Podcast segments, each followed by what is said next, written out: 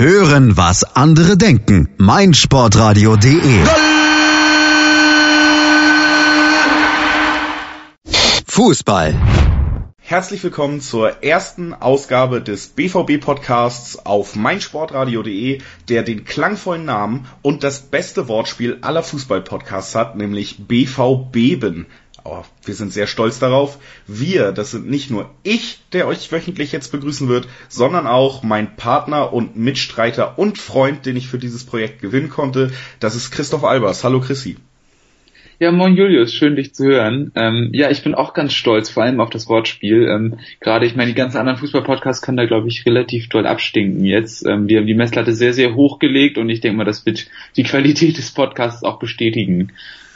Genau, also wenn die Leute sagen, der Podcast ist so gut wie der Titel, dann sind wir beide zufrieden, glaube ich. Und das hier ist jetzt eben die erste Folge, die wir zeitlich ganz gut noch hingekriegt haben, weil wir uns direkt an dem Zeitpunkt befinden nach dem ersten Bundesligaspiel der Borussia. Und das war nämlich gestern gegen ähm, Rasenballsport Leipzig, um das mal äh, voll auszusprechen. Alle anderen Abkürzungen fühlen sich irgendwie wie, wie schlechte Werbung an. Und deshalb, äh, ohne groß drum rumzureden oder so, wollen wir vielleicht gleich mal einsteigen. Und äh, ja, gehen wir in das Besprechen des letzten Spieltages ein wichtiger Bestandteil, den wir dann auch so wahrscheinlich beibehalten werden. Ich meine, das ist ja auch so ein bisschen das Grundelement des Fußballs, das Spiel selbst. Und ich bin auch immer ein Freund davon, dass man das in den Mittelpunkt stellt. Ich meine, gerade in den letzten Jahren habe ich immer mal wieder festgestellt, Transferphasen, sowas, irgendwann geht es einem echt auf die Nerven, es sind immer die gleichen Themen. Und wenn der Ball dann endlich rollt, dann ist es doch alles, alles das, was uns am meisten erfreut. Ja, und das ist eigentlich ein ganz gutes Stichwort, denn gestern hat es nicht lange gedauert, nachdem der Ball gerollt ist, dass ich die Vorfreude schon völlig ablegen musste. Nach genau 31 Sekunden hat nämlich Augustin getroffen, nach äh, Verwirrung in der Hintermannschaft und Leipzig lag schon zu Spielbeginn 1-0 vorne. Mir hat das tatsächlich also wirklich sehr weh getan, was die ganze Stimmung vor dem Spieltag anging. Ich war sehr euphorisch. Äh, was heißt sehr euphorisch, aber ich habe schon einiges erhofft. Ich, äh, Leipzig ist auch ein Gegner, der uns vom, vom Spiel her eigentlich liegen sollte, auch in den letzten Jahren, die vielleicht ein bisschen schwierig waren. Gerade das letzte ist, das ist ein Gegner, der halt hochpresst, äh, kommt Dortmund spielerischer Klasse eigentlich entgegen, im Gegensatz zu kleineren Gegnern, die tief spielen. Da habe ich die größten Probleme gesehen in den letzten Jahren. Hat mir viel Hoffnung gemacht, äh, war natürlich aber auch ein bisschen ängstlich, dass wir nicht schon direkt verlieren. Das gibt der Gegner halt auch her von der Klasse und dann halt direkt das 1-0 oder 0-1. Äh, ich weiß nicht, wie es dir ging, aber ich war da schon ganz schön konsterniert. Ja, ich, also konsterniert trifft es auf jeden Fall irgendwo schon. Ähm, in erster Linie war ich überrascht. Also ich war, ich war auch noch nicht so ganz ready. Ich saß noch nicht so richtig gut. Weil, kennt man das ja, wenn man auf dem Sofa sich noch ein bisschen einsitzen muss. Und auf einmal war der Ball drin und dann hast du gleich ein ganz anderes Spiel. Also ich meine, klar, man konnte das relativ gut erwarten. Ähm, Leipzig ist halt schon durch die Europa League Qualifikation so ein paar Wochen schon dabei im Spielbetrieb. Ähm, aber die waren tatsächlich direkt auf, auf Betriebstemperatur und Dortmund eben nicht. So muss man das immer klar sehen. Ähm, die beiden ja, eh, hohen Bällen davor, gerade so Paulsens Verlängerung per Hacke und davor auch das Kopfballduell. Sehr unglückliche Szenen zum Spiel anfangen. Ähm, Leipzig war da einfach ein bisschen wacher und das darf nicht passieren. Also ich meine, über das restliche Spiel sprechen wir gleich noch, aber viel schlechter kannst du eigentlich gar nicht eine neue Saison starten und auch unser neuer Trainer Lucien Favre hat sich das sicherlich ganz anders vorgestellt. Also konsterniert trifft es gut, überrascht trifft es aber auch genauso gut. Muss man ja nochmal kurz einwerfen zu äh, viel schlechter kann man nicht starten. Bisschen schlechter kann man schon starten. Wir erinnern uns an die letzte Klopp-Saison, wo es, glaube ich, genau zehn Sekunden gedauert hat, bis wir zu Beginn der neuen Bundesliga-Saison gegen Leverkusen zurücklagen. Das war natürlich auch nochmal ein un unangenehmes Flashback, weil gerade wie die Hinrunde in der Saison dann weiterging, da möchte man natürlich dieses Jahr nicht hin. Ich muss ganz ehrlich sagen, ich denke mal, das kann man hier unter uns, unter uns BVB-Fans, die diesen Podcast dann vielleicht hören, auch sagen. Das letzte Jahr war schon äh, teilweise schwer zu ertragen und man hat natürlich gehofft, dass es zumindest jetzt in eine positive Richtung geht. Und das ging es dann, Gott sei Dank, auch im Laufe des Spiels. Äh, man muss schon erstmal natürlich festhalten, nach dem frühen Treffer, der hat auch Wirkung hinterlassen. Äh, es ging erstmal 10, 15, 20 Minuten fast weiter auf äh, Leipziger Seite gut voran, haben hochgestanden, gut gepresst, vor allen Dingen die beiden Außenverteidiger von Dortmund auch direkt aus dem Spiel genommen und deshalb halt wirklich einen geregelten Spielaufbau schwer gemacht. Das hat gut funktioniert, waren bis dato auf jeden Fall ähm, die bessere Mannschaft, das muss man schon so festhalten. Dortmund hat sich aber reingekämpft und das äh, ist ein Motiv, was sich auch in die Bewertung des Spiels dann noch weiter reinziehen wird, hat sich ins Spiel reingekämpft und konnte dann eben durch Dahut, der einen wahnsinnigen Sprung hingelegt hat. Also es sah wirklich wunderschön aus, wie er da in der Luft lag, für jemanden, der auch nicht als äh, Kopfballspieler unbedingt bekannt ist, nach einer Flanke von Schmelzer das 1-1 erzielen und danach war das Spiel dann erst wirklich offen, hatte ich das Gefühl. Ja, also man muss dazu natürlich noch sagen, ähm, ganz, ganz gewohntes Bild von Leipzig unter Ralf Rangnick, dass sie ähm, loslegen wie die Feuerwehr, dass sie direkt anfangen, ähm, versuchen Druck auszuüben. Ähm, das ist ja auch so ein bisschen typisch für das Leipziger, Leipziger Bild, was sie so immer abgeben wollen. Sehr, sehr hohes Pressing. Ähm, sie versuchen das Spiel möglichst unruhig zu gestalten, das Chaos für sich zu nutzen und das hat ja hervorragend funktioniert, haben sie sehr, sehr gut gemacht. Favre hat es ja im Nachhinein auch anerkannt, dass Leipzig über weite Strecken schon auch, auch mindestens auf Augenhöhe war. Ähm, und Ralf Rangnick hat ja auch gesagt, die erste halbe Stunde kannst du nicht viel besser spielen. Und ähm, irgendwo muss man ihm da sicherlich auch recht geben, dass Leipzig das sehr, sehr ordentlich gemacht hat ähm, und dass Dortmund damit nicht besonders gut zurechtkam. Aber auf der anderen Seite ist es dann umso größeres Verdienst, dass man das dann geschafft hat, sich wieder reinzukämpfen. Das Tor von der Hut war natürlich toll, gerade die Kopfballhaltung, aber auch die Bewegung davor. Ball auf Außen gespielt, nachgegangen mit Tempo in den Strafraum. Ja, diese Dynamik, die man dann eben sehen will. Ähm, und da sieht man dann auch, warum, warum der Hut auch zu den Lieblingsspielern von Lucien Favre gehört. Absolut. Und auf der zentralen Position konnten sich dann auch beide anderen Spieler, die den Vorzug vor dem Überangebot im Dortmunder Kader ja erhalten haben, noch hervortun innerhalb der Halbzeit. Äh, namentlich dann natürlich beide vor allen Dingen am 3-1 beteiligt, aber auch schon äh, beim 2-1 Dortmund die Kontrolle langsam zumindest im zentralen Mittelfeld errungen. Das lag auch schon an der guten ersten Halbzeit. Äh, wir können ja schon mal vorgreifen, aber auch an einer sehr starken zweiten Halbzeit, wo dann das Spiel immer weiter ähm, das Chaos rausgenommen wurde, wie du es so gesagt hast, das was, was Leipzig eigentlich stark macht. Und äh, da Witzel und Delaney, beide Neuzugänge, haben da schon die ähm, Kragenweite abgeliefert, die man ihnen zugetraut hat bei den Transfers. Ja, absolut. Also ich finde, dass das Mittelfeld wirklich mit das Interessanteste an diesem Spiel war. Ähm, ich meine, Dahut natürlich erstmal in seiner Paraderolle wirklich unglaublich dynamisch, sehr, sehr laufstark. Ähm, wie gesagt, ich habe es vorhin sogar extra nochmal nachgeguckt. Dahut knapp unter 13 Kilometer, was wirklich ein fantastischer Wert ist. Ähm, das zeichnet ihn ja auch aus, dass er überall auftauchen kann und dass, dass er einfach da eine enorme Physis mitbringt. Ähm, aber die anderen beiden haben ihn da auch wirklich sehr, sehr gut ergänzt. Witzel, wie gesagt, ein sehr, sehr starkes Startelfdebüt aus meiner Sicht, ähm, obwohl er, und das finde ich, finde ich sehr, sehr interessant, ähm, nur 43 Prozent seiner Zweikämpfe gewonnen hat, was man eigentlich von ihm als Spielertypen gar nicht so kennt, aber was man auf der anderen Seite wieder sehr, sehr gut von ihm kennt, ist die überragende Passquote, knapp 90 Prozent, ähm, und diese Ballsicherheit, die er denn auch damit reingebracht hat, hat natürlich auch so ein bisschen das Spiel zum Kippen gebracht, dass man eben da Kontrolle bekommen hat, gemeinsam mit Delaney, der das auch sehr, sehr stark ausgefüllt hat und eben auch in seiner Rolle als zweikampfstarker Spieler da sehr, sehr wichtig war, um Stabilität zu finden. Eben, das war genau das Gefühl, was ich auch hatte, ähm, dass die Zweikampfquote von Witzel, was ja eigentlich ein Punkt ist, den man durchaus auch angesprochen hat beim Transfermensch, da ist auch jemand, der zweikampfstark ist, der robust ist, dass diese Rolle schon gut von Delaney ausgefüllt wurde, dass Witzel sich eben mehr auf diesen Spielaufbau und aufs Passspiel konzentrieren konnte. Und das ist halt ganz interessant zu sehen, weil man Witzel jetzt natürlich auch aufgrund seiner Karrierestation dann vielleicht als erste Assoziation dann im, im belgischen Trikot hat, wie er da auftritt. Und da ist er natürlich eher dieser Spielertyp, der auch für diese Abräumaktion gebraucht wird in einem Mittelfeld, wo er dann eher De Bruyne unterstützt, zum Beispiel, um den, den Spielaufbau zu machen. Hier hat er mit Delaney jemanden, der ihm mehr Freiheiten gibt, von diesem Abräumer-Image wegzukommen. Und das tat ihm meiner Meinung nach von Anfang an gut und wird es wohl auch für Julian Weigel erschweren, wieder in den Kader zu rücken. Denn eben genau diese Spielaufbaurolle, hohe Passquote, ähm, die war ja eigentlich dann noch jemandem wie Weigel zugedacht, wenn wir mit Witzel und Delaney vielleicht eigentlich ähnliche Spielertypen haben, wo wir auch viel auf Stabilität und Robustheit, Mentalität setzen. Äh, diese Rolle hat Witzel gestern perfekt ausgefüllt und ich kann mir nicht vorstellen, dass ein Weigel in dieser Form an einem Witzel vorbeiziehen kann auf der, äh, an der Stelle des Spielfeldes.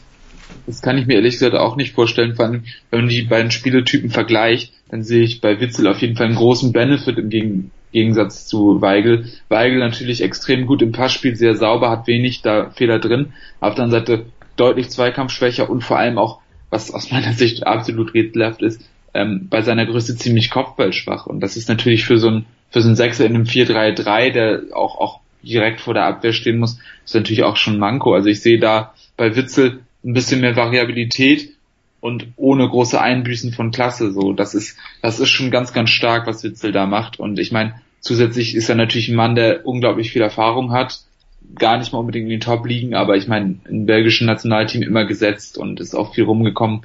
Ähm, das ist einfach ein Spieler, der der Borussia sehr, sehr gut tun wird. Und ich meine, in vielerlei Hinsicht ist er auf jeden Fall ein sehr, sehr guter Transfer und eine sehr gute Ergänzung. Absolut. Bevor wir zu der Endbewertung kommen, ich merke, äh, wir haben direkt schon mal so ein bisschen den Faden verloren. Bringen wir vielleicht das Spiel nochmal zu Ende und dann mhm. gucken wir nochmal genauer auf ein paar Spieler, die schon als Gewinner des Spieltages bei unserer Borussia irgendwie betitelt werden können. Da gibt's ja ein paar und ein paar Verlierer natürlich auch, die man dann auch nennen muss, weil äh, gerade die Startaufstellung plus eben die gute Leistung bestimmter Spieler äh, zeigt halt auf, dass andere Leute, von denen man das vielleicht auch nicht gedacht hat, von denen man es vielleicht schon gedacht hat, einen sehr schweren Stand haben werden. Da gehen wir gleich drauf an. Wir machen jetzt erstmal weiter mit dem Führungstreffer, der genauso wie dann auch das 3-1 noch in den fünf Minuten vor der Pause von der 40. bis zur 45. Äh, gefallen ist. Das war ein Freistoß von Reus, der dann von Marcel Sabitzer ins eigene Tor gelenkt wurde.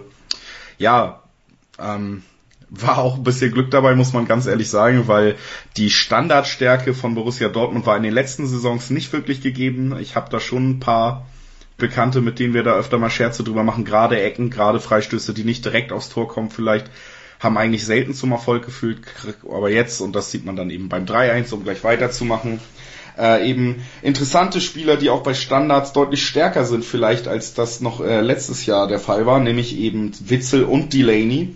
Und das hat man dann ja beim 3-1 gesehen nach einer Ecke und einem wirklich starken Kopfball von Delaney, den man eigentlich schon äh, Gulagi im Tor der Leipziger wirklich zugute halten muss, dass der überhaupt pariert wurde, war dann Axel Witzel da und hat sich, äh, ja, was habe ich gesagt, ich glaube, ein wenig gedacht, die Frisur möchte er sich nicht bei seinem ersten Auftritt vor der Süd versauen und hat dann den Ball lieber mit einem wirklich schön anzusehenden Seitfallzieher aus zwei, drei Metern ins Netz gejagt. Und ja, wie gesagt, beide Neuzugänge dann eben nicht nur äh, im spielerischen Bereich positiv aufgefallen, sondern tatsächlich auch in unmünzbaren Resultaten. Ja, und das ist ja auch irgendwie so ein Trend, der sich gerade durch den Fußball hier und da und überall durchzieht. Ähm, die Standards sind halt echt so eine Waffe und so mega entscheidend, dass man gar nicht mehr ohne kann. Und da sind die beiden Neuzugänge natürlich auch prädestiniert, um da den auszuhelfen. Aber nochmal kurz zum, zum 2 zu 0, ähm, äh, zum 2 zu 1, Entschuldigung, ähm, das Eigentor von Marcel Sabitzer der Standard war ja nicht mehr so wahnsinnig gut geschossen. Ich meine, er stand ja relativ nah am 16er. Ähm, ist im Prinzip ist der Freischuss da am ersten Mann hängen geblieben, aber dass er den natürlich so unglücklich abfälscht. Ein ähm, bisschen Glück muss dann auch dabei sein und war, denke ich, auch, auch sehr, sehr wichtig zu dem Zeitpunkt, dass du dann eben genau da das Tor machst und manchmal gerade zum Anfang der Saison brauchst du auch manchmal dieses Quäntchen Glück. Ähm, das hatte man dann wiederum beim zweiten Tor gar nicht mehr. Ähm, das war wirklich einfach auch große Qualität und da muss man dann auch einfach mal herausheben, mit welcher Dynamik und mit welcher Power da Delaney in den Ball geht. Ich meine, das war ja wirklich auch ein, auch ein sehr, sehr harter Kopfball, der gut pariert wurde. Ähm, Gulagi ist ja auch, auch durchaus ein guter Keeper. Ja, was Witzel draus macht, ist wirklich toll und da zeigt sich auch mal wieder, was Witzel auch, auch offensiv an Qualität mitbringt. Er geht den Weg zu Ende er ist dann genau da, wo er stehen muss. Und das hat sich ja im Pokalspiel zum Beispiel auch gezeigt, dass er genau dann auch mal da stehen kann, wo er denn gebraucht wird und dass er auch durchaus torgefährlich ist, obwohl er eigentlich eher ein Spieler vor der Abwehr ist. Beide Tore von Witzel, wo du das Pokalfinale ansprichst, ja auch wirklich technisch interessant beziehungsweise hochwertig vollendet. Auch der im Pokalfinale. Ich sag mal, bei Witzel da habe ich mich schon vorher gefreut. Da habe ich schon einiges an Erwartungen, die hätte er da auch enttäuschen können. Bei anderen Spielern hätte ich den vielleicht auch schon wieder abgeschenkt. Denn so einfach zu nehmen war da auch der im Pokal nicht. Der jetzt auch nicht. Hat er beide Male wirklich gut zu Ende gebracht. Ja, ist bis jetzt wirklich das Komplettpaket, was man sich erhofft hat. Bringt äh, Mentalität mit, bringt eine gewisse Aufmerksamkeit mit, ist ein gewisses Standing, denn Witzel für 20 Millionen Ausstiegsklausel hatte man hat jetzt zum Beispiel von Manchester United auch gehört, bestimmt noch andere Möglichkeiten. Das muss man ähnlich wie bei der Reus-Verlängerung sehen, dass da eben nicht nur Geld, sondern auch Perspektiven im Moment von den Dortmundern aufgezeigt werden, die anscheinend zumindest gewisse Spitzenspieler ansprechen und dafür sorgen, dass wir sie noch halten bzw. neu verpflichten können. Und auch offensiv bis jetzt dann eben jemand, auf den man sich verlassen kann, wenn es mal kniffliger wird. Und äh, ich glaube, diese Situation werden wir noch öfter haben in dieser Saison. Deshalb bis jetzt wirklich hoch zufrieden. Ich hoffe, es kommt nicht mehr eine Tiefphase und ich kann das jetzt jede Woche so sagen. Das möchte, kann man natürlich nicht ausschließen, aber Witzel wirklich genau das erfüllt. Transfertechnisch ganz, ganz stark von, von unserer Führungsebene. Ja, und eben, es ist auch genau das Ding, was sonst auch mal gefehlt hat, eben, dass du so richtige Säulen hast, die dann auch mit ihrer Erfahrung und ihrer Mentalität Halt geben können. Und ich meine, Delaney und, und Witzel haben es jetzt beide Male äh, gut gezeigt. Ähm, das ist vielleicht auch sowas, was in der letzten Saison manchmal ein bisschen gefehlt hat. Ähm, und da könnten solche Spiele auch mal in die andere Richtung kippen, dass man sich dann eben nicht berappelt nach einer schwierigen ersten halben Stunde. Und das ist jetzt genau geschehen und ich finde, das macht schon auch Hoffnung für die kommende Saison oder für die jetzt laufende Saison. Absolut. Und bevor wir nochmal kurz über die zweite Halbzeit und das letzte Tor reden und uns dann nochmal genauer damit beschäftigen, wer ist Gewinner, wer ist Verlierer dieses ersten Spieltages, gehen wir in eine kurze Werbung und dann hören wir uns wieder. Schatz, ich bin neu verliebt. Was? Da drüben. Das ist er. Aber das ist ein Auto. Ja, eben. Mit ihm habe ich alles richtig gemacht. Wunschauto einfach kaufen, verkaufen oder leasen. Bei Autoscout24. Alles richtig gemacht. Wie baut man eine harmonische Beziehung zu seinem Hund auf? Puh, gar nicht so leicht. Und deshalb frage ich nach, wie es anderen Hundeeltern gelingt, beziehungsweise wie die daran arbeiten. Bei Iswas Dog reden wir dann drüber. Alle 14 Tage neu mit mir, Malte Asmus und unserer Expertin für eine harmonische Mensch-Hund-Beziehung, Melanie Lippisch. Iswas Dog mit Malte Asmus. Überall, wo es Podcasts gibt. Was andere denken. meinsportradio.de. Like it auf Facebook slash meinsportradio. Mein Lieblingspodcast auf meinsportradio.de. Hallo, hier ist Malte Asmus. Jeden Montag hörst du mich zusammen mit Desiree Wolf und Thomas Wischnewski bei Nur Golf. Nur Golf ist für dich der Double Albatross unter den Sportpodcasts? Dann gib uns dein Feedback auf iTunes und bewerte Nur Golf mit 5 Sternen. Dir gefällt, was du hörst? Dann rezensiere unsere Sendungen jetzt auf iTunes und gib ihnen 5 Sterne. Herzlich willkommen zurück. Wir sind immer noch beim ersten Tagesordnungspunkt des neuen BVB-Podcasts auf meinsportradio.de mit dem klangvollen Namen BV. Wir kümmern uns immer noch um das erste Bundesligaspiel unserer Borussia. Wir haben die erste Halbzeit schon mal durchdekliniert und zwar ausführlich. Wir haben schon über Witzel, Delaney und auch Dahut geredet, gerade die zentralen Positionen. Jetzt wollen wir noch mal kurz auf die zweite Halbzeit eingehen und dann noch mal vielleicht außerhalb dieser zentralen Position, vielleicht auch innerhalb, da geht es aber dann eher um die Verlierer, die eben nicht gespielt haben diesen Spieltag, darauf eingehen, wer konnte denn noch ordentlich Pluspunkte sammeln, für wen sieht es nicht so gut aus unter Favre, das äh, werden wir jetzt besprechen. Und wie gesagt, äh, die zweite Halbzeit ging deutlich ruhiger los und das muss man als Dortmund-Fan erstmal sagen, zu meiner Beruhigung als die erste. Man konnte sich erstmal wieder ordentlich hinsetzen, wie, wie Chrissy schon am Anfang gesagt hat beim ersten Tor. Das war diesmal möglich. Es war generell eine Halbzeit, die ah, ein wenig schwer zu beschreiben ist, weil letztendlich bis in die 91., 92. Minute kein Tor mehr gefallen ist. Und wenn die Zwang, äh, die zwingenden Aktionen da waren, dann kamen die tatsächlich auch von den Leipzigern. Das muss man auch wieder anerkennen. Äh, Rangnick hat ja generell auf der Pressekonferenz noch von einem grotesken Ergebnis für so ein Spiel geredet. Grotesk, äh, weiß ich nicht. Es gab gute Ansätze bei der Borussia. Man hat äh, das Mittelfeld, gerade die Zentrale, gut kontrollieren können. Das ist ein anderes Thema, was wir hier nicht weiter ausführen wollen. Aber da hat ähm, Leipzig meiner Meinung nach auch die größten Probleme nach dem Cater-Abgang. Das hat man dann auch gemerkt. Ähm, damit konnte Dortmund gerade in der zweiten Hälfte besser umgehen. Wenn es zu guten Torchancen kam, waren die aber tatsächlich für die Leipziger und da hat sich dann eben unser Torhüter Roman Bürki, der das Vertrauen von Favre erhalten hat, der jetzt auch offiziell schon vor dem Spiel als Nummer eins äh, vorgestellt wurde, hat sich wirklich auszeichnen können und eins seiner besten Spiele im BVB-Dress geleistet. Nach dem Spiel im letzten Jahr gegen Gladbach vielleicht noch, wo er, glaube ich, wirklich zehn Großchancen vereiteln konnte. Gestern waren es sechs und das war auch schon wirklich eine wahnsinnig starke Leistung. Ja, absolut. Also ähm, ein, zwei Mal auch wirklich, äh, ich weiß gar nicht, gegen wen das war, ähm, wo er die linke Hand hochreißt, wirklich eine überragende Parade, dass er, dass er so schnell reagiert. Der war alles andere als einfach. Ich glaube, wenn ich es richtig in Erinnerung habe, war es Augustin. Ja, ähm, bin ich auch der Meinung. Aber ich weiß jetzt auch, es war zu stressig in der Situation. Es war, zu stressig, ja. Aber es, ist, es, es macht er schon wirklich, wirklich herausragend und das zeigt dann auch, wo er seine Qualitäten hat, dass er dann eben bei den schnellen Reflexen einfach da ist. Und wenn er das Selbstvertrauen hat, und ich glaube auch, dass ihm tatsächlich die Verpflichtung von Marvin Hitz, also auch ein Landsmann, mit dem er gut klarkommt, dass ihm das Sicherheit gibt. Und, und dass er auch so sich eine gute Form erarbeiten konnte. Und er, er zahlt das Vertrauen von Lucien Favre jetzt auch auf jeden Fall vollkommen zurück. Und ich hoffe, dass er so weitermacht und dass er sich jetzt ja ein bisschen erholt von der letzten Saison, wo er auch deutlich in der Kritik war. Ähm, wenn er jetzt noch ein, zwei von solchen Leistungen hat, dann ist er auch mit einem ganz anderen Selbstvertrauen ausgerüstet und ich denke mal, dass er dann auch endlich der sichere und stabile Rückhalt werden kann, den man sich auch bei der Verpflichtung von ihm erhofft hat. Und ich bin da guter Dinge eigentlich, weil er ist nach wie vor ein sehr, sehr guter Torhüter und ich habe auch die Kritik immer nur zu einem Stück weit verstehen können, weil man ihm auch einfach mal, er ist ja noch nicht so alt, auch mal kleinere Schwächephasen zugestehen muss.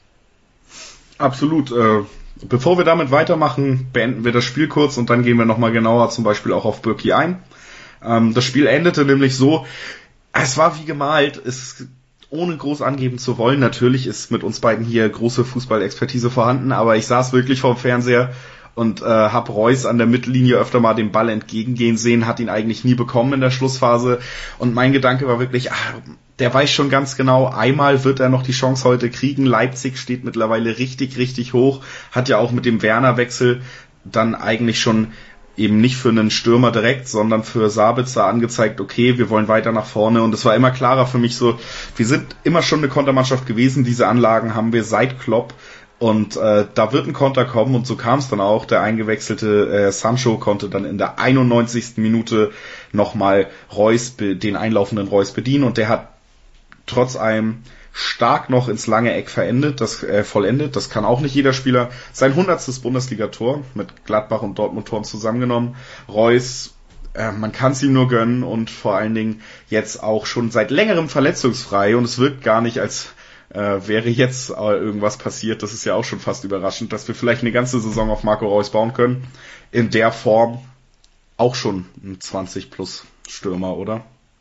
Ja, auf jeden Fall. Also ich meine, Marco Reus ist ja, wenn er fit ist, ist er immer einer der besten deutschen Spieler überhaupt und er ist auf jeden Fall eine herausragende Figur der Bundesliga und ich glaube jetzt gerade mit dem Statement der Verlängerung, jetzt mit der Binde am Arm und auch mit der Art und Weise, wie er auftritt, ähm, gibt es da eigentlich auch keine Zweifel, dass, dass wenn er die ganze Saison fit bleibt, dass er 20 Tore plus macht. Ähm, ich meine, das zeigt auch so ein bisschen, dass du vielleicht, kommen wir später noch dazu, gar nicht mal so sehr so ein Stoßstürmer aller Obermeier brauchst, wenn du wirklich so einen Spieler wie Reus in der eigenen Reihen hat, hast, der dann auch eben mit so Leuten wie Maximilian Philipp und Co. dann auch die Freiheiten bekommt, sich komplett frei zu entfalten und ähm, um nochmal den Bogen zum Spiel zu spannen, das Tor macht er wirklich Weltklasse. Ähm, ich finde es auch schön, denn dass du am Ende, ähm, du hast Sancho auf dem Platz, du hast auch Marius Wolf auf dem Platz, die nun wirklich auch prädestinierte Konterspieler sind und dass du dieses Element dann auch wirklich forcierst. Und Leipzig hat es ja mit der Spielweise auch im Prinzip provoziert, dass man eben auf Konter geht. Ähm, da war das genau die richtige Maßnahme und das, das Tor zum 4-1 zeigt dann ja auch im Grunde, warum man das gemacht hat und gibt auch Favre recht, was ich denke, was auch ein guter, guter Punkt ist, dass man, dass er dann eben auch sozusagen mit den richtigen Maßnahmen zu den Ergebnissen kommt, die er möchte und das gibt ihm dann sicherlich auch in der Mannschaft mehr Rückhalt. Absolut. Ich bin auch, was das angeht, wirklich mittlerweile zufrieden, wie das alles umgesetzt wird. Natürlich hat man gesehen, die Balance ist noch nicht da. Man hat gesehen, dass Favre nicht zufrieden ist und er hat es öffentlich ausgesprochen. Und das ist eben genau die Handhabung, mit der ich schon zufrieden bin. Man nimmt diese Siege mit. Man hat mittlerweile wieder Spieler, die zumindest ein bisschen Selbstbewusstsein haben, die Qualität auszuspielen oder eben noch nie Selbstbewusstseinsprobleme hatten. Da zähle ich jetzt mal die Neuverpflichtung zu, gerade Delaney, Witzel und Wolf. Ähm, die ja nicht die das schlechte Dortmunder Jahr, wo irgendwie jeder mit gesenktem Kopf anscheinend gespielt hat, mitgemacht haben. Man hat wieder die Qualität und das Selbstbewusstsein, diese Qualität auszuspielen und deswegen hat man im Endeffekt auch beide Pflichtspiele bis jetzt noch gewinnen können. Beide Male nach Rückstand. Ähm, deswegen bin ich der Meinung, da geht's in die richtige Richtung. Man sieht aber auch und man hört auch ganz klar von allen Beteiligten, da ist noch Luft nach oben und das macht natürlich irgendwie auch Vorfreude. Solange ich mit den Ergebnissen irgendwie leben kann in den ersten Spielen und man das Gefühl hat, es wird immer besser und besser, ist es natürlich vielleicht noch ein schöneres Gefühl, als wenn wir von Anfang an richtig abliefern. Da muss man ja auch gerade nach der letzten Bosch-Saison dann zum Start eigentlich ein bisschen skeptisch sein. So gefällt es mir ganz gut, man kommt immer besser rein. Mir gefällt die Einstellung, mir gefällt das, was, was gerade Reus als, als Führungsspieler von sich gibt ähm, dieser Hunger, der irgendwie da zu sein scheint von den Beteiligten, sei es Zorg, sei es äh, auch Watzke, der das in Interviews dann eben gut vertreten kann, was man auch sonst von ihm hält, diese äh, Einstellung zum Erfolg. Das gefällt mir ganz gut, dass da einige Leute mittlerweile wieder hinterstehen, die da wirklich Wille einbringen. Das macht äh, wirklich Mut. Ja, das, das gefällt mir auch einfach an Favre sehr, sehr gut. Ich meine, das kann natürlich auch ins Gegenteil umschlagen, aber er ist einfach ein Perfektionist, der auch, auch genaue Vorstellungen hat, wie ein Spiel zu laufen hat. Und er ist keiner, der sich mit dem Sieg und mit dem Ergebnis zufrieden gibt, was ich zum Beispiel Peter Bosch, äh, Peter Stöger durchaus unterstellen würde, der sehr ergebnisorientiert war.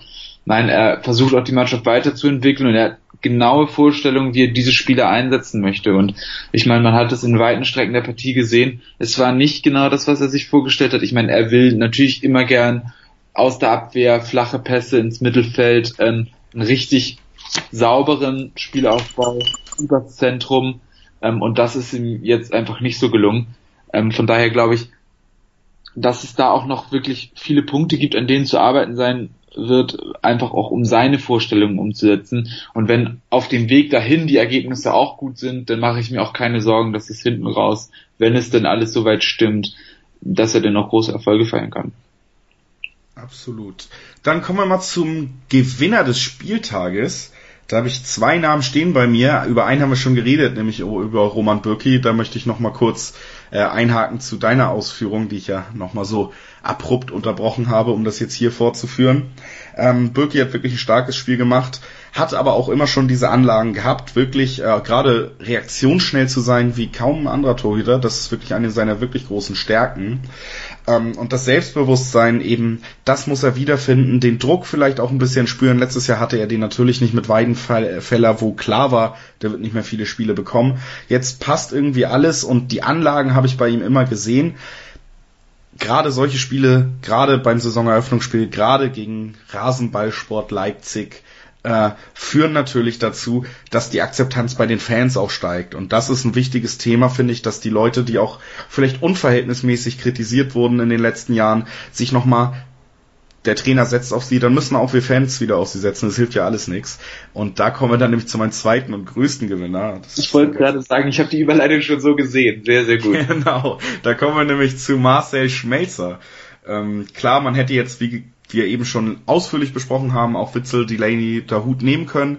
Die sind aber irgendwie noch unbelasteter da reingegangen und deswegen ist es für mich gestern einfach so ein Breakout-Moment für Schmelzer nochmal gewesen, denn der muss seit mehreren Jahren eigentlich auch unverhältnismäßige Kritik teilweise einstecken, was ich immer schon ein bisschen komisch fand, wenn man bedenkt, dass er eben genau zu dieser unantastbaren Riege eigentlich gehört.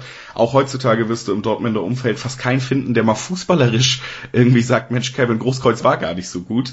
Unantastbar, genau wie neben Subotic, wo dann Leute nicht verstehen, warum der äh, nicht ein Spiel mehr bekommen hat, das aber unter mehreren Trainern, das wird seine sportlichen Gründe haben. Schmelzer konnte sich unter allen Trainern bis jetzt immer wieder reinkämpfen, immer wieder durchsetzen das größte Problem war natürlich in den letzten beiden Jahren dann die Kapitänsbinde.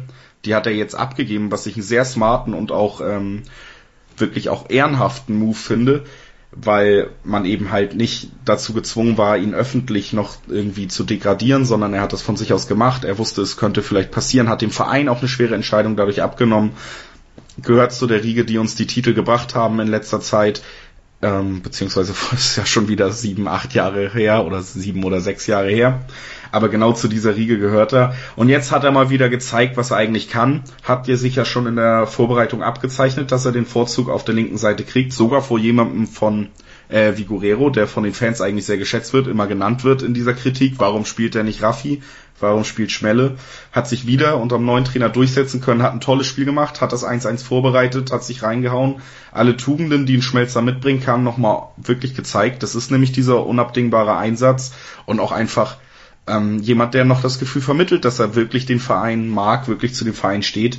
Es ist eigentlich ein Spieler, den wir brauchen in der Konstellation und deswegen für mich Schmelzer der klare Gewinner. Ja, ich muss sagen, das ist aber auch ein ganz, ganz wichtiger Punkt, dass du auch, auch solche Leute hast, die eben die Identifikation mitbringen. Weil ich meine, wenn man jetzt die Startelf nochmal noch mal betrachtet, waren es sehr, sehr viele Jungs, die auch entweder seit diesem Jahr oder seit letztem Jahr dabei sind. Also ich denke da zum Beispiel an den Dahut, ähm, Delaney, Witzel, Sancho.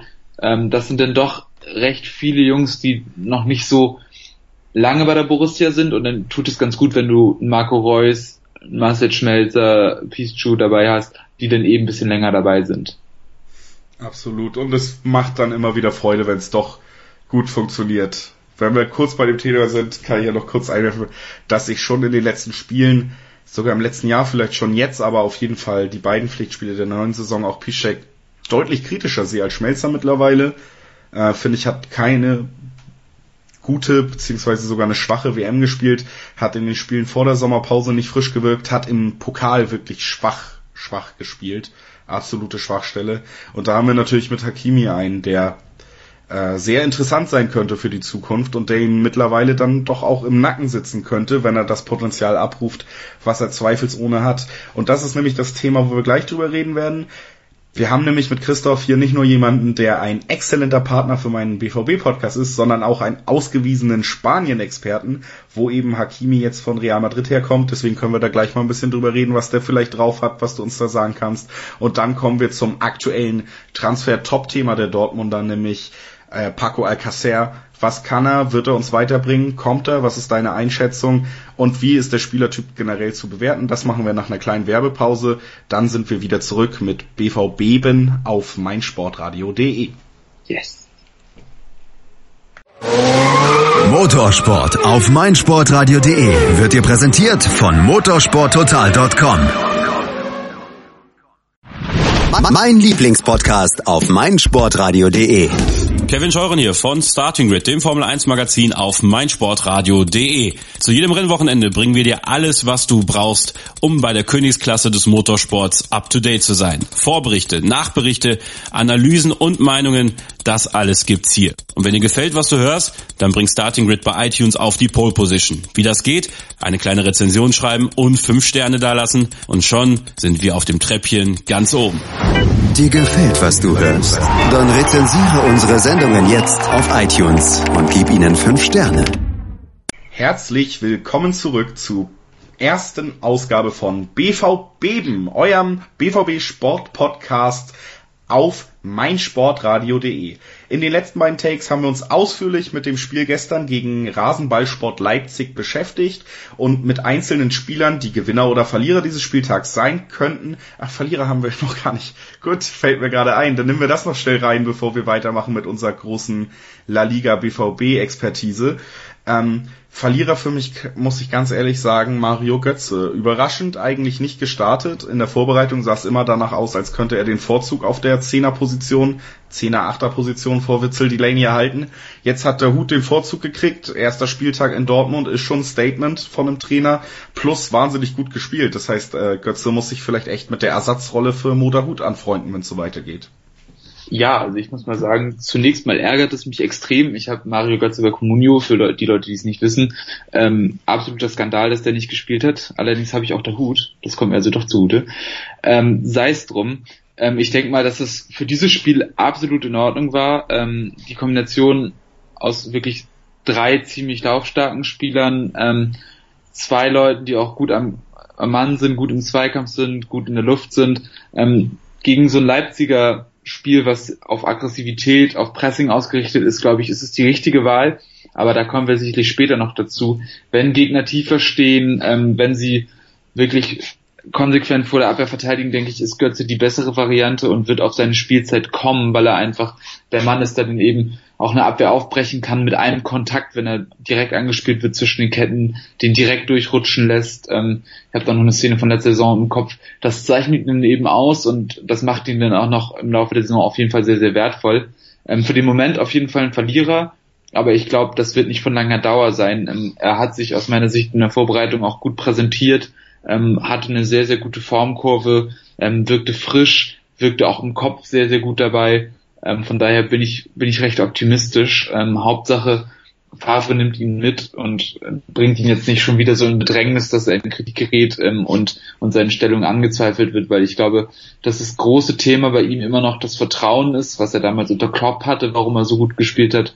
Und ich hoffe, dass ihm Favre das gleiche Vertrauen auch zukommen lässt auf Sicht und dass er dann wieder zu alter Stärke zurückfinden wird, weil aus meiner Sicht ist er nach wie vor einer der allerbesten Fußballer in dieser Mannschaft und ähm, ich würde ihn auch einfach sehr, sehr gerne auf dem Platz sehen und ich würde ihn auch sehr, sehr gerne sehen, wenn er topfit und in Topform ist.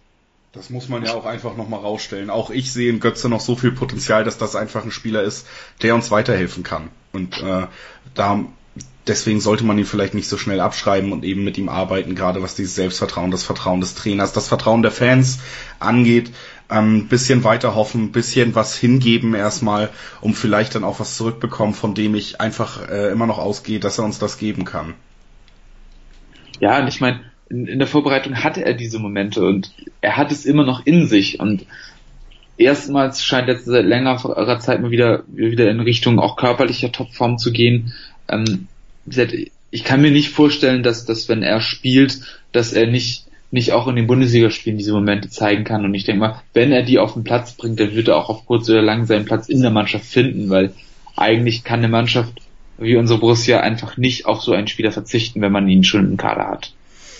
Also siehst du noch äh, Chancen bei Comunio? Ja, ich sehe auf jeden Fall noch Chancen und dann kommen wir mal direkt zu meinem Leidensthema. Ich habe nämlich mittlerweile eigentlich alles auf Maxi Philipp als ersten Stürmer gesetzt und auf einmal taucht dieser Barcelona ähm, Auswechselspieler auf, Paco Alcacer, wird jetzt so ernsthaft gehandelt, dass ich heute fast schon davon ausgegangen bin, dass wir die Bestätigung des Transfers haben, bevor wir aufnehmen. Das ist jetzt nicht der Fall. Ähm, ist aber auf jeden Fall mittlerweile ein sehr realistisches Transferziel. Und es ist durchaus davon auszugehen, dass in die Richtung noch was passiert. Deswegen äh, an dich jetzt mal äh, als kleinen Zuhörerservice. Was kann man erstmal von Alcacer erwarten? Was ist das für ein Spielertyp? Meinst du, der passt in das Favre-System? Meinst du, der bringt Dortmund qualitativ nochmal auf eine andere Stufe, als wenn wir da jetzt eben mit zum Beispiel Maxi Philipp auflaufen würden? Also, wenn man erstmal zur ersten Frage, was ist, was ist er für ein Spielertyp? Ähm, Paco Alcacer ist, ich glaube, ich ich glaube ziemlich genau 1,75 groß. Ähm, also er ist, er ist kein Brecher, er ist kein Riese, er ist auf jeden Fall kein Kopfballspieler. Was er ist, er ist am Ball sehr, sehr gut. Ähm, er ist auch, er ist durchaus gefällig im Kombinationsspiel, ähm, ist ganz gut im Dribbling, also er wird sicherlich keine Tempo-Dribblings à la Messi durchziehen, aber er kann immer mal wieder ein, zwei Leute aussteigen und direkt zum Abschluss kommen. Und das ist seine große Qualität, dass er in der Box sich gut bewegen kann und in Abschlusssituationen kommen kann. Und sein Abschluss ist nachgewiesen sehr, sehr gut, wenn er das Selbstvertrauen hat. Er hat, er schießt mit beiden Füßen gut, ähm, er hat immer wieder auch genau das nächste dazu stehen, wo er sein muss, und er geht sehr, sehr gute Wege in die Tiefe. Er ist nicht der Allerschnellste, er ist relativ fix auf den Beinen, aber er macht sehr intelligente Wege. Und das zeichnet ihn eben aus. Also er ist wirklich ein absoluter Torjäger, der über die Abschlüsse kommt. Abschlüsse und Tempo. So als Quintessenz aus dem. Was ihn in den letzten Jahren so ein bisschen versaut hat, ist einfach, dass ihm das Tempo, äh, dass ihm das Vertrauen fehlt. Ähm, damals bei Valencia, also das, er ist vor zwei Jahren zum FC Barcelona gegangen für 30 Millionen vom FC Valencia. Beim FC Valencia war er damals ein absolut aufstrebender Spieler, war gesetzt, ähm, war auch, auch im Sturm deren To-Go-Spieler und ähm, hat auch da den Sprung in Nationalmannschaft geschafft und alle sind davon ausgegangen, dass er wirklich eine fabelhafte Karriere hingelegt hat, hingelegt, hinlegen wird. Jetzt habe ich es aber. Ähm, dann hat er den Schritt zum FC Barcelona gewählt, war schon damals schwierig. Ähm, damals waren eben noch Neymar, Messi und Suarez da. Ja, Neymar ist dann gegangen, aber es wurde auch nicht leichter für ihn, vor allem auch wenn als die Doppelspitze dann ausgerufen wurde von Ernesto Valverde. Ähm, er hat also nie einen Fuß in die Tür bekommen und hat auch nie die Spielzeit bekommen, die er gebraucht hätte, um sich dann auch zu akklimatisieren. Und deswegen ist er bis heute nicht in Barcelona richtig angekommen und konnte seine Stärken nie komplett einbringen. Er hatte immer wieder phasenweise Spiele dabei, wo er dann aufgetaucht ist, dann hat er auch Tore gemacht, auch gerne mal zwei und hat aufblitzen lassen, was für ein Talent er ist. Aber ohne das Vertrauen geht es für ihn auf Sicht nicht. Und er wurde immer wieder auch mit einem Abgang in Verbindung gebracht. Ähm, die Verantwortlichen haben immer wieder an ihn geglaubt, aber jetzt ist es einfach so weit, diesen Sommer wird er gehen, weil auch einfach genug Alternativen im Kader stehen bei Barcelona.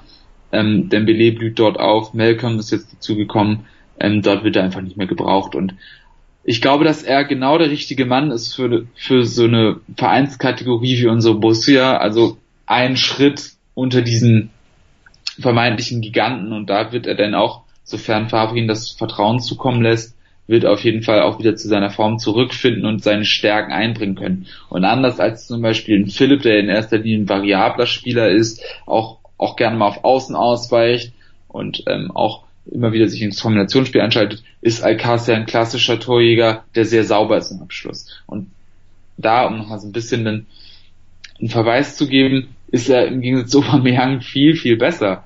Ähm, Aubameyang aus meiner Sicht mit seinem Tempo immer eine Waffe gewesen, aber im Abschluss sehr unsauber und Alcázar wird nicht viele Chancen brauchen, um ein Tor zu schießen. Das ist dann ja auf jeden Fall schon mal etwas, was der Borussia wirklich schon seit Jahren abgeht, nämlich eine gute Chancenverwertung. Das hat uns schon einiges gekostet, war auch im DFB-Pokal jetzt zum Beispiel zu sehen. Natürlich war das am Ende eng, aber wenn man da eine von den vier, 500-prozentigen verwandelt hätte, dann wäre es nicht so eng geworden. Ähm, also deshalb vielleicht ähm, ja eben die Suche nach diesem richtigen Neuner. Kleiner Aspekt, den man vielleicht noch ansprechen muss bei Alcacer, ist eben, ich glaube, 1,76 groß, also auch nicht der von manchen erhoffte Giroud Zielspieler, Wandspieler, der auch Kopfbälle gut verwerten kann?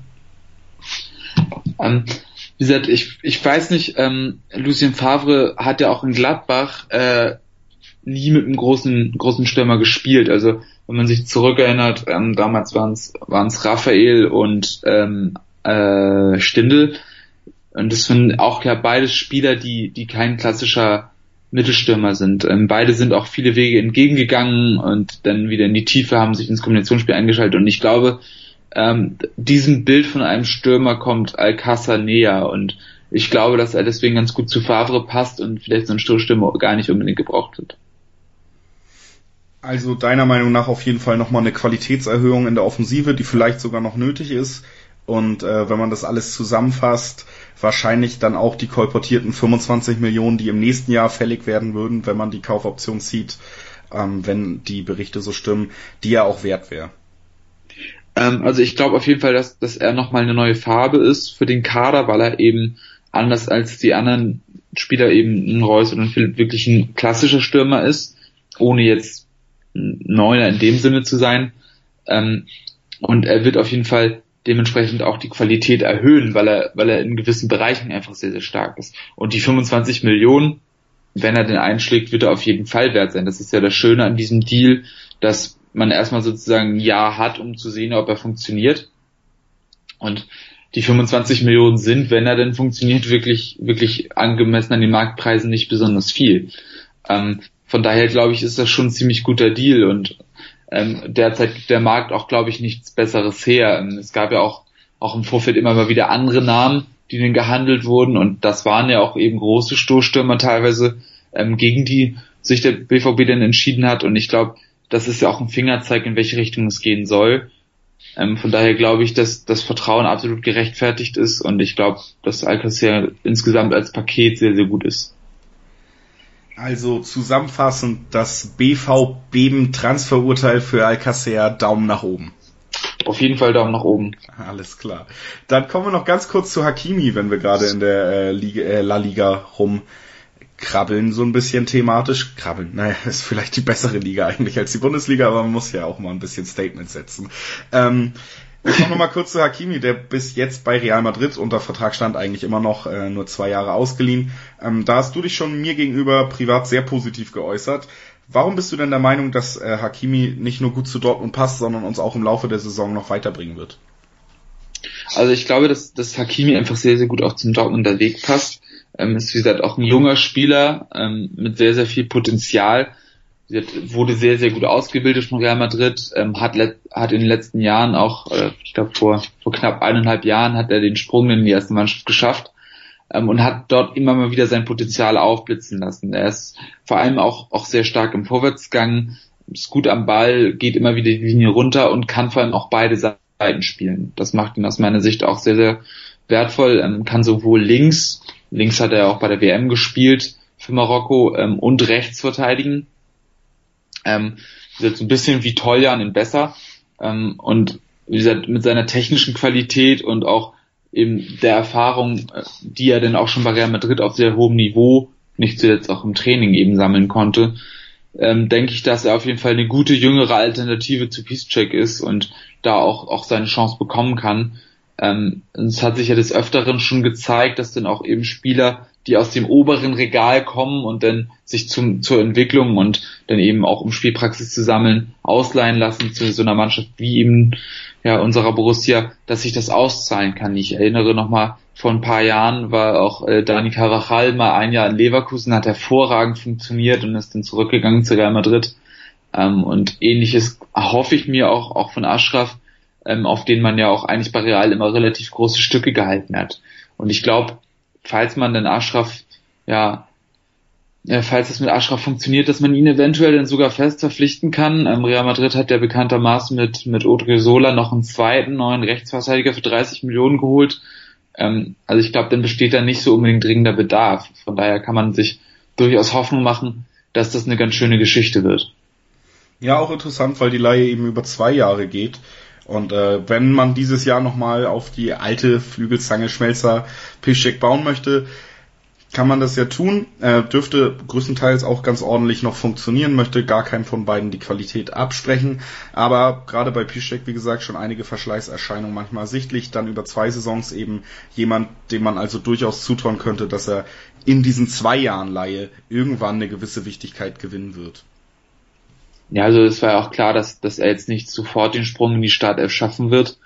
Ähm, vor allem auch, weil er ja bei der WM war und dann nicht optimal vorbereitet in die Saison gegangen ist. Aber ich denke, dass er mittelfristig auf jeden Fall erstens seine Chance bekommt und auch, dass er dann den Entwicklungsschritt eben gehen kann, um dann wichtig zu werden. Ich bin da relativ optimistisch. Ähm, ist natürlich dann ein bisschen die Frage, wie sich das mit der Balance verhält, ähm, weil er gerade auf den, ja, in der defensiven Aufgabe schon ein bisschen Probleme haben könnte. Ähm, aber wie gesagt, man wird es sehen. Ähm, ich denke mal, dass er dass er im Laufe der Hinrunde auf jeden Fall seine Möglichkeiten bekommt, aber da sollte man sicherlich auch keine allzu hohen Erwartungen haben, sondern den Jungen sich erstmal in Ruhe entwickeln lassen ähm, und dann auch ihm die Chance zu geben, sich zu akklimatisieren. Ähm, neues Land, neue Liga, neuer Verein, da wird viel auf ihn zukommen, aber ich bin da durchaus guter Dinge.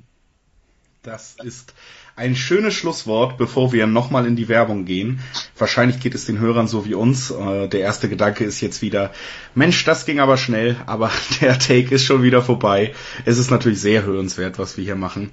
Ähm, und damit geht es auch gleich weiter bei BV Beben auf meinsportradio.de, nachdem wir eben auf die Zugänge, möglichen Zugänge auch geblickt haben mit Alcacer, werden wir gleich nochmal gucken, was kann bis Freitag noch passieren auf Abgangsseite bei der Borussia. Da gibt es ja ein paar Kandidaten, die mehr oder minder dafür gehandelt werden. Und wenn sie dafür gehandelt werden, ist es überhaupt realistisch, dass sie den Verein verlassen oder werden sie sich vielleicht eher damit begnügen, auf der Tribüne mit einem gewissen Gehalt das auszusitzen. Da fällt mir auch schon ein Kandidat ein. Wer das genau ist, das werden wir nach der Werbung besprechen.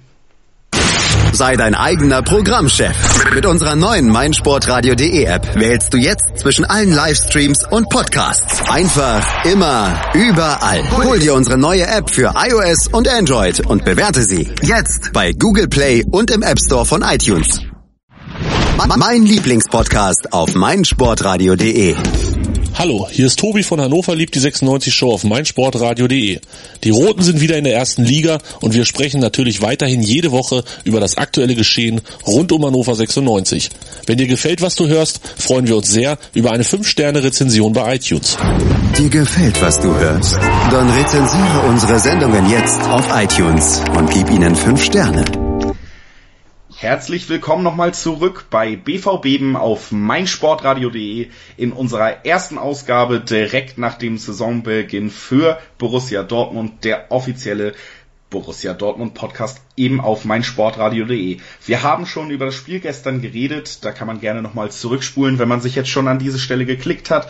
Ansonsten ging es schon um die Zugänge Alcacer, die, also die möglichen Zugänge eben Paco Alcacer und den Zugang Hakimi, wo unser guter Kollege und Podcastpartner Christoph Albers seine ganze La Liga-Expertise nochmal ausgepackt hat und uns eben aufgezeigt hat, was können wir da erwarten, beziehungsweise was können wir erwarten, wenn es stattfinden sollte. Jetzt gehen wir ein bisschen in eine andere Richtung. Wir gucken nämlich mal, wer könnte den Verein denn noch verlassen in der äh, letzten Transferwoche. Und da gibt es eben drei Namen, die mir direkt einfallen, die alle auf dieser zentralen Position ähm, Spielen, die wir ausdrücklich gelobt haben, als wir über den Spielverlauf des ersten Spiels geredet haben. Da waren Witzel, Delaney und der Hut eben die herausragenden Figuren. Wir haben aber eben noch einen Götze, wir haben aber eben noch einen Weigel, ähm, die da auf diesen Positionen zum Zug kommen werden und meiner Meinung nach die ersten Ersatzkandidaten sind für dieses Trio, was sich da vielleicht schon einen kleinen Vorsprung jetzt erspielen konnte. Dann eben Götze, haben wir schon drüber geredet, kann bestimmt mal in die Elf rutschen, vielleicht sich sogar festspielen vor der Hut noch. Der Hut ja bis jetzt nicht unbedingt durch Konstanz aus aufgefallen in seiner Dortmunder Zeit. Ähm, Weigel wird seine Zeit kriegen, wenn sie ihn nicht verkaufen. Dann ist das nämlich schon ein klares Statement. Man hätte ihn nämlich verkaufen können, dass sie auf ihn setzen wollen. Das ist bei Dortmund dann auch einfach äh, immer eine Frage der Hierarchien und da geht es gar nicht nur um den Trainer willen, obwohl ich mir vorstellen könnte, dass Weigel schon ein Spieler ist, äh, an dem Favre gefallen findet, sondern eben auch darum, dass der Verein dann beschlossen hat, dass dieser Spieler bleiben soll und ein gewisses Gesicht zeigen soll, ein gewisses Gewicht, äh, Gesicht eines Umschwungs sein soll ähm, der wird dann auch seine Spielzeit kriegen. Spieler, die da jetzt einfach rausfallen, wenn wir hier über fünf hochwertige Alternativen schon mal geredet haben, sind dann im Endeffekt zwei Dortmunder Urgesteine, die schon mal den Verein verlassen haben und dann in mehr oder weniger rührigen Heimkehraktionen zurückgeholt worden, nämlich äh, Shinji Kagawa und Nuri Shahin. Und äh, zu guter Letzt eben Sebastian Rode, der da ein bisschen weiter noch abfällt. Auch qualitativ, muss man wohl sagen. Ja, ich denke mal, bei Rode hat sich das eigentlich schon über die letzten Jahre angedeutet. Das hat sich, glaube ich, einfach erledigt. Ähm, eigentlich ein Spieler, von dem ich immer relativ viel gehalten habe, gerade nachdem er eben von Bayern kam. Aber es sollte nicht sein, irgendwie viel Verletzungen und auch nicht so richtig gut in die Mannschaft gefunden. Ich denke mal, das Kapitel sollte man eigentlich zeitnah schließen, aber so richtig deutet sich ein Wechsel ja irgendwie nicht an. Ähm, von daher habe ich da meine Zweifel, ob er noch den Ausweg findet bis zum bis zum Transferschluss und eventuell muss es dann auch so sein, dass man das Ding langsam zu Ende gehen lässt, bis der Vertrag denn ausläuft, weil ehrlich gesagt, ich habe gerade nicht mehr so die Hoffnung, dass er den Verein noch verlässt. Nee, kündigt sich irgendwie nicht so wirklich an, fühlt sich tatsächlich nach so einem Auslaufen des Vertrages an. Oft wird er nicht im Kader stehen, hat man schon in den Vorbereitungsspielen gesehen, an dem Tag, wo erst gegen Zürich und dann gegen ähm, Napoli noch getestet wurden, waren alle Spieler, haben eigentlich Einsatzzeit bekommen. Rode der Einzige, der glaube ich nur gegen Zürich zehn Minuten hatte und ansonsten keine Spielzeit an dem Tag. Ähm, mit Jeremy Toljan noch zusammen. Natürlich auch ein Kandidat, den man äh, gerne noch abgeben würde vielleicht. Rode aber ähm, ja, wie gesagt, eigentlich ein Spieler, den ich auch immer zu schätzen wusste vom Spielertypen her und immer jemand, der mir auch, wenn er nach einer Verletzung wiederkam, zu Beginn einer Saison im ersten DFB-Pokalspiel, in den ersten Testspielen eigentlich immer gut gefallen hat, eine schöne Aggressivität mit einbringt. Haben wir jetzt aber einfach mit äh, Witzel und Delaney zwei Spielertypen, die auch das mitbringen, qualitativ aber in anderen Bereichen hochwertiger noch sind und natürlich auch einfach weniger verletzungsanfällig. Bei Rode, wie gesagt, keine einzige Saison in Dortmund jetzt verletzungsfrei oder ansatzweise verletzungsfrei überstanden. Dazu dann noch der kleine Affront zum Saisonende letztes Jahr, als er bei, ich glaube, von Tora verkündet hat, dass Peter Stöger gehen wird, obwohl das vom Verein noch gar nicht äh, nach außen kommen sollte. Ähm, Finde ich auch schwierig für einen Spieler, der eigentlich gar kein Standing hat, so eine Aktion zu bringen. Ja, aber Abnehmer häufen sich nicht. Die, die einstiegigen Quellen sagen noch nichts aus. Könnte ich mir auch sehr gut vorstellen, dass wir da jetzt einfach ein Jahr lang halt äh, eben einen Tribünengast haben. Ja, also erstens, ich fand das eigentlich ganz lustig, dass er das gemacht hat. Ähm, irgendwie ist es mal ganz erfrischend, wenn mal einer ehrlich ist, oder? Ähm, auf der anderen Seite hast du natürlich recht, kannst du eigentlich nicht machen. War auch sicherlich sehr, sehr unglücklich. Aber ich verstehe auch, auch ehrlich gesagt seine Position da jetzt nicht so ganz. Ähm, klar, er hat sicherlich einen guten, äh, guten Vertrag in Dortmund und ähm, hat anderweitig sicherlich nicht so gute Alternativen, was, was zumindest die Bezahlung angeht. Aber der Mann ist 27, ähm, ist eigentlich ein guter Fußballer. Also ich denke mal eigentlich, dass er vielleicht nochmal versuchen könnte, seine Karriere nochmal einen neuen Schwung zu verleihen und vielleicht zum kleineren Bundesliga-Verein zu wechseln, ähm, weil ich würde ihn ehrlich gesagt gern nochmal in guter Verfassung irgendwo sehen, weil vielleicht eigentlich sogar zurück nach Frankfurt. Ja, warum würde nicht? Spielertypmäßig passen. Wäre ja. attraktiv. Und ist eine gute Überleitung. Ja. Denn von mehreren Frankfurt-Fans höre ich immer mal wieder den Namen des zweiten Spielers, den wir hier rausgepickt haben, als absoluten Wunschspieler für die Zentrale. Das zeigt ja auch, dass ähm, sein Stern noch nicht überall am Untergehen ist, dass da eine gewisse Qualität vorhanden ist, konnte er letzte Saison auch immer mal wieder zeigen, konnte eigentlich immer zeigen, wenn er seine Spielzeit bekommen hat, leidet einfach auch wahnsinnig unter dem Überangebot, gerade im defensiven Mittelfeld und das ist eben Nuri Shahin, der immer wieder mit einem Wechsel in Verbindung gebracht wird und das muss man ja zumindest realistisch sagen, ob er wechseln wird oder nicht, nicht viel Spielzeit äh, die Saison erhoffen kann. Ähm, also ich habe auch noch gelesen, ähm, seit Galatasaray Istanbul soll auch dran sein. Ähm, ich glaube, da war eine Laie im Gespräch. Ähm, ich meine, diese Situation in der Türkei ist ja hinlänglich bekannt. Ähm, ist nicht ganz so einfach für die Vereine, auch dort zu wirtschaften. Ich bin da auch mehr oder weniger überrascht, dass dann eben auch solche Leute wie Shahin oder auch zum Beispiel Anthony Modest, die sicherlich auch ein sehr, sehr hohes Gehalt haben, da gehandelt werden. Ich weiß auch nicht, ob das unbedingt der richtige Schritt für ihn wäre, weil ich meine, ist ja dann eher auch so ein bisschen um, um die Karriere auslaufen zu lassen. Ähm, ich denke mal, dass ihm ein Wechsel innerhalb der Bundesliga ganz gut tun würde. Ich kann ihn mir auch sehr, sehr gut bei Frankfurt noch vorstellen. Ähm, er hat ja auch Qualität und er ist auch auf, auf Bundesliga-Niveau noch absolut zu gebrauchen. Von daher denke ich, so, sollte er so einen Wechsel anstreben. Ein Ver Verbleib bei Dortmund macht, glaube ich, für keine Seite Sinn bis auf eben vielleicht für die emotionale Seite des Vereins. Shahin ja auch einer der Spieler, der auch bei Watzke sehr hoch im Kurs steht, einer der äh, Königsmörder, wenn man über die Tuchel-Entlassung redet. Ähm, jemand, der auch im Kader eine hohe Anerkennung hat, gerade eben bei den älter eingesessenen Hasen und auch bei den Fans. Trotz allem, wie gesagt, einer der Spieler, wo die Angebote noch nicht so konkret sind, dass man jetzt von einem Wechsel grundsätzlich ausgehen muss, aber eben einer der Spieler, den es nicht schaden würde und ich würde es fast auch schade finden, eben wie man es jetzt auch bei, bei Subotic gesehen hat, der nach äh, Frankreich gegangen ist und da nochmal wirklich gut aufspielen konnte, seine Karriere fortführen kann, das gönnt man eben eigentlich so einem äh, verdienten Spieler des Vereins auch. Und deswegen würde ich da einen Wechsel begrüßen, egal ob man es jetzt schade findet, dass äh, der Dortmunder Jung dann erstmal wieder weg ist oder nicht. Ich glaube, es ist ein Spieler, der ja Trainerambitionen von Anfang an schon vermeldet hat, sogar schon Trainerambitionen äh, in Richtung Dortmund. Jemand, der gut mit Watzke kann, jemand, der gut mit dem Führungspersonal kann, ähm, jemand, den wir in irgendeiner Funktion spätestens nach Karriereende wiedersehen werden und deshalb würde ich ihm eigentlich auch gönnen, eine Station aufzusuchen, wo er mehr spielen kann noch in seinem Alter. Ja, und ich meine, es wäre doch auch mal ganz schön, ihn dann nochmal nach Dortmund zurückkehren zu sehen und dann sich vielleicht auch nochmal Gebühren von der Südtribüne abfeiern zu lassen. Das wäre doch eine schöne Geschichte auch nochmal.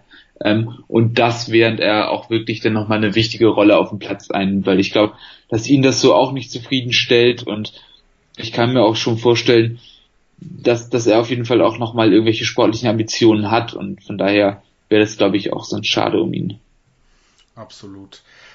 Ähnlich bei Kagawa der Fall. Auch verdienter Spieler, auch in der Hochzeit Dortmunds gewechselt, auch wieder zurückgekommen, nachdem es im Ausland, diesmal namentlich bei Manchester United, nicht so gut geklappt hat. Wieder da, konnte sich seitdem nie wieder in eine Form spielen, wie er sie vielleicht vor seinem Abgang hatte, hat aber immer äh, in jeder Saison tolle Ansätze gezeigt, ist meiner Meinung nach immer noch spielerisch auf einem Niveau, wo man eigentlich einen solchen Spieler auch in einem Verein wie Dortmund gebrauchen könnte, ist nur anscheinend der Spieler, der am ehesten unter diesem Überangebot in der Zentrale leidet. Götze auf der Bank, Dahut die Position besetzt, ähm, Kagawa wieder mal nicht nur nicht in der Startelf, sondern nicht im Kader. Und da scheint ja jetzt auch wirklich einiges für einen Wechsel zu sprechen, noch bis Freitag. Ja, ähm, ich meine, für ihn wird es sicherlich auch einen Markt geben. Ich fände es extrem schade. Ich bin immer ein großer Fan gewesen von ihm. Und jetzt bei der WM für Japan hat er mir auch nochmal wirklich wahnsinnig gut gefallen, hat seine Rolle da toll ausgefüllt. Ähm, und denke ich mal, war auch ein wesentlicher Faktor, dass Japan so positiv überraschen konnte. Ähm, und solche Auftritte machen es dann einem immer ein bisschen schwerer, so ein, ein Spieler noch gehen zu lassen. Ähm, aber auf der anderen Seite ist auch, wie gesagt, noch ein Mann, der noch einige Jahre vor sich hat und, und auch nochmal die Chance hätte, bei einem anderen Verein eine wichtige Rolle zu spielen. Und ich denke mal, dass es auch da wiederum eine gute Lösung wäre, nochmal neu beim anderen Verein anzugreifen, zumal, wie gesagt, der Weg ist für ihn relativ zu, zumal denn auch, ich meine, Guerrero könnte auch noch nach wie vor im Mittelfeld spielen. Ähm, Götze, denke ich, ist gar nicht so unähnlich, zumindest in der Rolle, die er ausfüllen könnte. Und da sind einige Leute dann, die ihm den Weg versperren würden. Ähm, ich meine, ein paar Einsätze könnte er sicherlich noch sammeln, ähm, wenn es mal wieder sehr, sehr hoch belastende Phasen sind. Ähm, aber zumindest nicht die Rolle, die er sich erhofft. Und ähm, auf der anderen Seite wird er sicherlich auch ein gutes Gehalt bekommen. Das könnte man sich dann auch einsparen. Ähm, vielleicht findet man da noch eine Lösung. Und ich denke mal, dass er einen Markt hat, so dass auch noch ein Wechsel bis zum Transferschluss möglich ist. Absolut. Und eben, gerade bei Kagawa und Shahin muss man sagen, sind Opfer des Überangebots, sind Opfer des zu großen Kaders, die größte Problemstelle eigentlich, äh, neben dem Sturm. Sturm wäre jetzt ja vielleicht mit Alcacer behoben.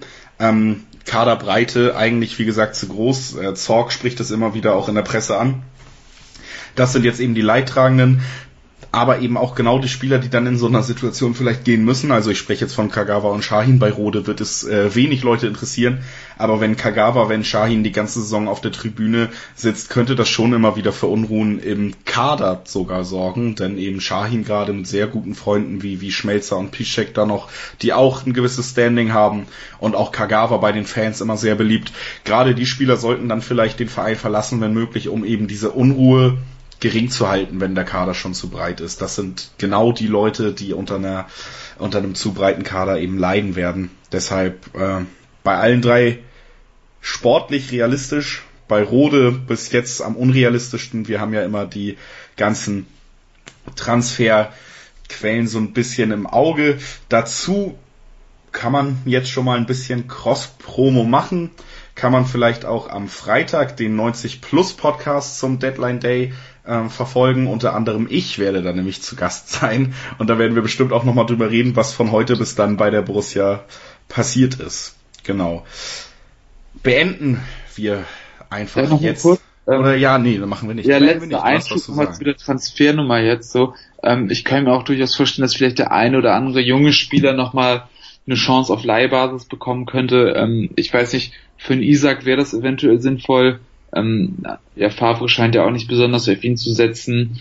Ähm, da fände ich es vielleicht nochmal schön, wenn man ihm eine Chance anderweitig gibt, sich auch nochmal wirklich auf deutschem Profiniveau zu beweisen, ähm, dass er vielleicht in den nächsten Schritt gehen kann. Ich meine, der Junge ist erst 18 und da ist es ja wirklich auch nochmal eine, eine Chance, sich Spielpraxis zu holen. Ähm, ein Burnic wäre vielleicht auch eine Chance, dass er nochmal ein bisschen mehr spielt als jetzt bei Stuttgart in der letzten Saison. Ähm, ich weiß nicht, wie gesagt, Toljan wird wohl bleiben. Ähm, aber da könnte man auch bei den jungen Spielern noch mal ein bisschen ausdünnen, vielleicht eben mit Leihdeals, aber mal sehen, ob das bis Freitag noch irgendwie passt. Ja, aber gerade die, die du genannt hast, muss man da auch wirklich dann nochmal herausstellen. Brun Larsen zum Beispiel, würde ich äh, jetzt von ausgehen, hat sich zumindest bis vor seiner Verletzung eigentlich in den Profikader wirklich reingearbeitet und hat es jetzt auch endlich äh, mal verdient, bei uns die Chance zu bekommen. Hat ja mir in der Jugend schon immer wahnsinnig gut gefallen und auch wahnsinnige Statistiken abgeliefert, also noch weit über einem Pulisic zum Beispiel. Also ja, äh, auf den Jungen bin ich auf jeden Fall auch noch gespannt und in zwei, drei Wochen, wenn er dann vielleicht wieder fit ist und vielleicht mal seine Chance kriegt, freue ich mich auch schon, wenn wir über den ein bisschen ausführlicher reden werden. Das war heute nicht mehr drin. Das hier war nämlich die picke-packe volle erste Ausgabe von BVB auf mein Sportradio, eurem neuen BVB-Podcast, den ihr jetzt schon überall abonnieren könnt, damit ihr keine Folge mehr verpasst. Ähm, es soll wöchentlich so weitergehen, ungefähr der Aufbau wie hier. Wir besprechen den letzten Spieltag, wir besprechen über die aktuellen Themen, die die Borussia so die Woche bewegt haben und wir schließen, und das sage ich jetzt schon mal traditionell, mit einem kleinen Ausblick auf das nächste Spiel. Das ist in diesem Fall Freitag um 20.30 Uhr in Hannover gegen eben Hannover 96, die zum Auftakt 1-1 gegen Bremen äh, gespielt haben. Wir machen das jetzt mal ganz schnell. Die Frage des Spieltags für mich ist, kann der BVB endlich auch kompakte, tiefstehende Gegner knacken, eben auch mit taktisch variablen Trainern, wie es in der Bundesliga gerade bei kleineren Vereinen mittlerweile der Fall ist. Eben jemand wie Breitenreiter, der tief stehen lässt gegen solche Gegner wie Dortmund. Ist Dortmund spielerisch wieder in der Lage, diese Bollwerke zu knacken? Ein Problem der letzten ein, zwei Jahre. Kann man das wieder umsetzen, dann wird's richtig interessant, denn die kleinen Gegner waren die größeren Stolpersteine in letzter Zeit. Wenn man da souverän siegen kann gegen Vereine in der Kategorie Hannovers, dann könnte es eine interessante Saison werden, oder?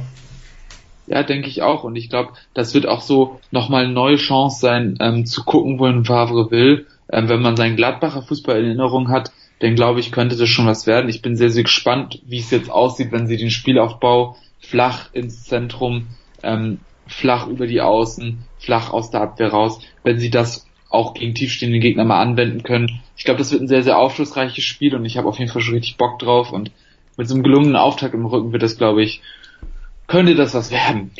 Also, dein Tipp? Ah, Tipps sind immer so schwierig, ne? Ähm, ja, ich, ich sag mal 3-1 von Borussia. Ja, wollte ich auch sagen. Ich sage jetzt aus Prinzip was anderes. Machen wir 4-1. Ich bin ganz mutig heute. Wir machen nochmal ein 4-1. Zweimal hintereinander 4-1 zum Start.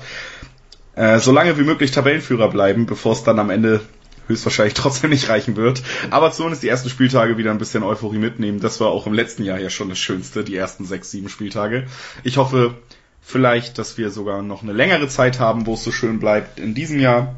4-1 mein Tipp und dann danke an alle fürs Zuhören in der ersten Folge.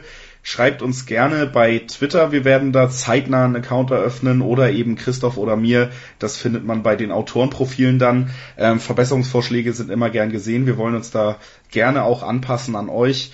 Und äh, in Voraussicht der wahrscheinlich explodierenden Hörerzahlen sage ich jetzt schon mal bis nächste Woche. Und danke, dass ihr dabei wart. Christoph, möchtest du auch noch Tschüss sagen? Ja, ich sage auf jeden Fall gerne Tschüss. Ähm, ich hoffe, ihr seid zahlreich äh, vor dem Laptop oder was auch immer hört uns fleißig zu äh, und also ich habe Bock, dass das Ding hier länger geht ähm, und freue mich auf jeden Fall auf viele weitere Episoden und da seid ihr auf jeden Fall auch gefragt, immer wieder einschalten und dann glaube ich, wird das eine ganz, ganz runde Nummer mit uns. Verdammt schöner Abschluss. Danke dir. Danke. Breakfast at Flushing. Die US Open mit Chip and Charge. Vom 27. August bis 9. September berichten Andreas Thies und Philipp Joubert täglich über die Ereignisse beim letzten Grand Slam des Tennisjahres. Breakfast at Flushing auf meinsportradio.de. Schatz, ich bin neu verliebt. Was? Da drüben. Das ist er. Aber das ist ein Auto. Ja, eben. Mit ihm habe ich alles richtig gemacht. Wunschauto einfach kaufen, verkaufen oder leasen. Bei Autoscout24. Alles richtig gemacht. Wie baut man eine harmonische Beziehung zu seinem Hund auf? Puh, gar nicht so leicht. Und deshalb frage ich nach, wie es anderen Hundeeltern gelingt, beziehungsweise wie die daran arbeiten. Bei Iswas Dog reden wir dann drüber. Alle 14 Tage neu mit mir, Malte Asmus und unserer Expertin für eine harmonische Mensch-Hund-Beziehung, Melanie Lippisch. Ist was, Dog? Mit Malte Asmus. Überall, wo es Podcasts gibt.